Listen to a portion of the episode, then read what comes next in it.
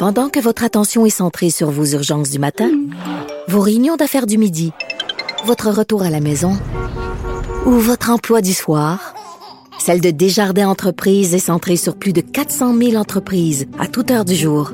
Grâce à notre connaissance des secteurs d'activité et à notre accompagnement spécialisé, nous aidons les entrepreneurs à relever chaque défi pour qu'ils puissent rester centrés sur ce qui compte, le développement de leur entreprise.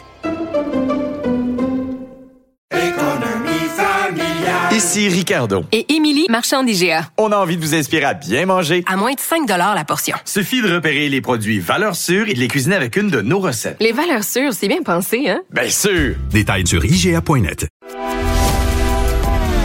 Grand philosophe, poète dans l'âme. La politique pour lui est comme un grand roman d'amour. Vous écoutez Antoine Robitaille. Là-haut sur la colline. Le Québec se dotera bientôt d'un protecteur national de l'élève. Pour en discuter, on rejoint Jennifer Macaron. Bonjour.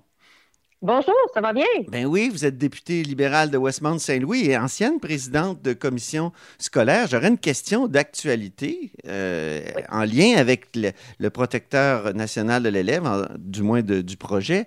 Euh, est-ce que les élèves ont froid actuellement? On le sait, il y a une vidéo même qui circule de Samuel Gagnon, un agriculteur de Charlevoix, qui dit que sa petite fille a froid. Est-ce est que ça pourrait faire l'objet d'une plainte, ça? Euh, ce type de problème-là au protecteur national de l'élève? C'est une très bonne question, puis une question que j'ai posée en commission parlementaire. La réponse courte est oui. Euh, si le projet de loi, dans son état actuel, n'est pas modifié. Parce que la réalité, c'est que le mot service n'est pas défini dans le projet de loi neuf. Alors, c'est quoi un service? Entre vous et moi, des services peuvent être modifiés. Ça peut être une définition pour vous, puis une autre définition pour moi. Ah oui. Euh, est-ce que c'est parce qu'il fait froid dans la classe? Alors, moi, je détermine que mon enfant, ce n'est pas un service rendu.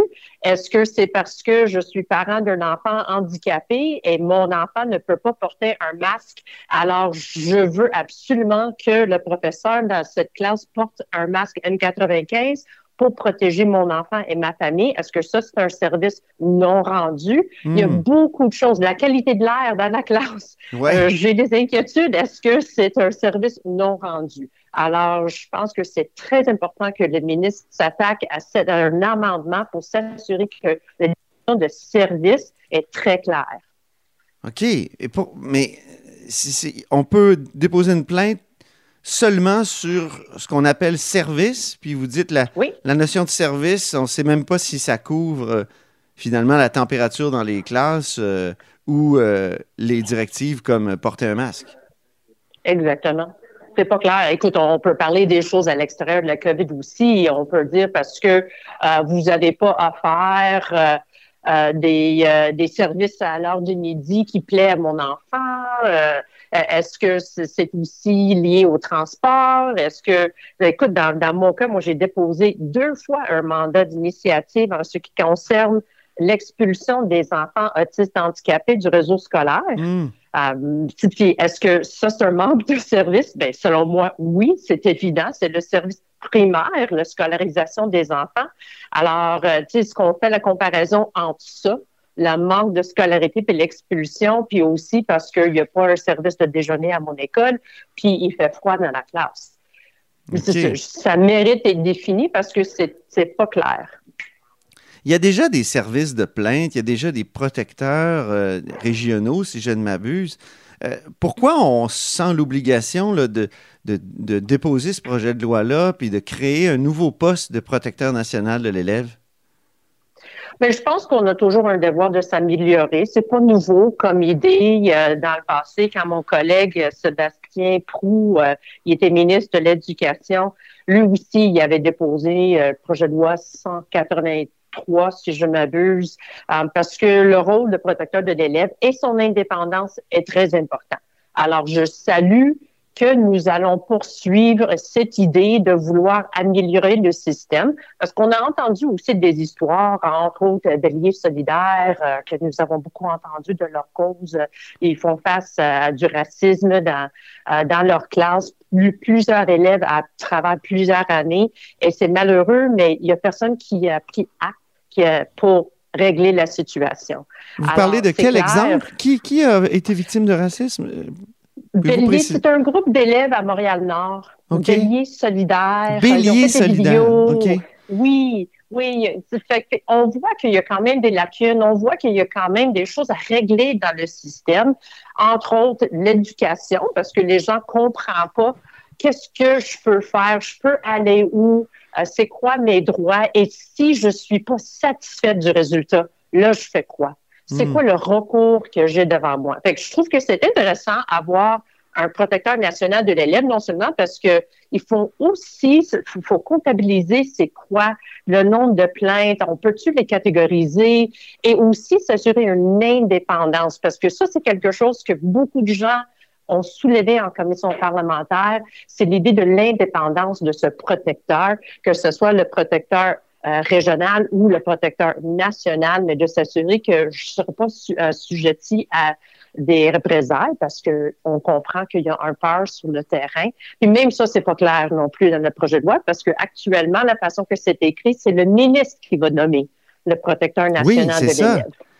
On sait Oui. que la coalition Avenir Québec euh, aime beaucoup les nominations aux deux tiers. C'était leur projet de loi numéro un euh, lors de la dernière législature. Dès 2018, là, ils ont travaillé sur euh, la modification de nomination de postes très importants, notamment le DPCP euh, aux deux tiers, le patron de la Sûreté du Québec, euh, le patron de l'UPAC. Donc, c'est important pour eux et ils en faisaient une- justement un, un gage d'indépendance, cette, de, cette forme de nomination-là. Pourquoi pas nommer le protecteur national de l'élève de la même manière, c'est-à-dire aux deux tiers de l'Assemblée nationale?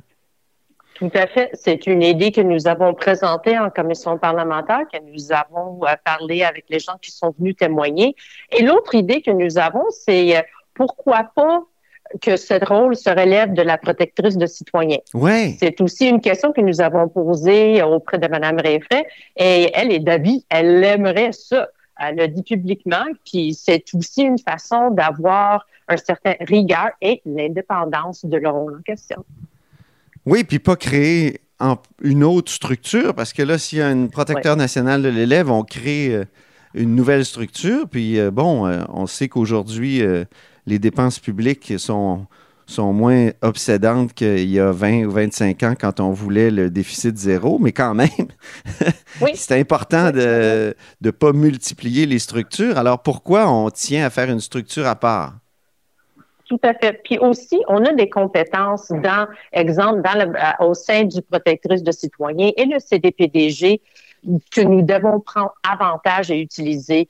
Euh, quand le CDPDG ont passé en commission parlementaire, Maître Tessier a quand même euh, très bien s'exprimer, puis ils ont aussi sorti un communiqué de presse là-dessus que si c'est un plainte qui est lié au racisme, racisme systémique ou de la discrimination, que ce serait auto- automatiquement lié à eux.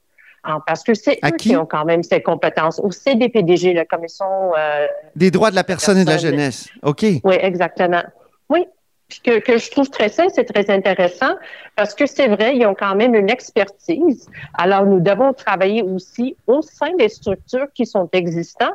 Et je rajouterais que si on sait maintenant qu'à peu près 80 des plaintes qui sont placées sont liées au service, au manque de service ou de, de l'aide auprès des enfants ayant des besoins particuliers, fait que les enfants handicapés, etc. Pourquoi pas avoir quelqu'un qui a cette expertise Oui. aussi? Aussi, puis on sait que la charge est déjà très lourde pour ses parents. Fait que L'autre recommandation que nous, nous allons faire, euh, le Parti libéral du Québec, c'est de s'assurer qu'on a un lien direct. Alors, si jamais il y a quelque chose qui arrive à l'école, puis on le dit au début, c'est bien de régler les plaintes localement. C'est la première chose que nous devons faire pour s'assurer qu'on travaille avec nos professeurs, avec nos équipes écoles.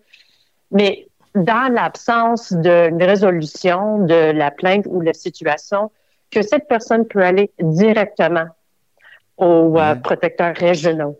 Comment ça Parce que- fonctionnait dans le temps où vous étiez présidente de commission scolaire, les plaintes? Est-ce que. Mais les, les, les plaintes, la façon que ça fonctionne, c'est toujours local. C'est ça qui est recommandé. Fait que vous avez un problème dans votre école, mais que vous parlez avec votre professeur, que vous parlez avec votre directrice d'école, directeur d'école. Si c'est toujours pas résolu, mais vous pouvez aller à, à- au siège social de votre euh, commission scolaire ou euh, centre de service scolaire, Mhm. parce qu'habituellement, il y a quelqu'un là qui va faire le suivi pour les plaintes. Si on n'est toujours pas satisfait, ben on peut déposer une plainte auprès du protecteur de l'élève local, Ouais. qui est quelqu'un qui est nommé par les commissaires ou le centre, le- maintenant ça va être le CA euh, dans le réseau euh, francophone.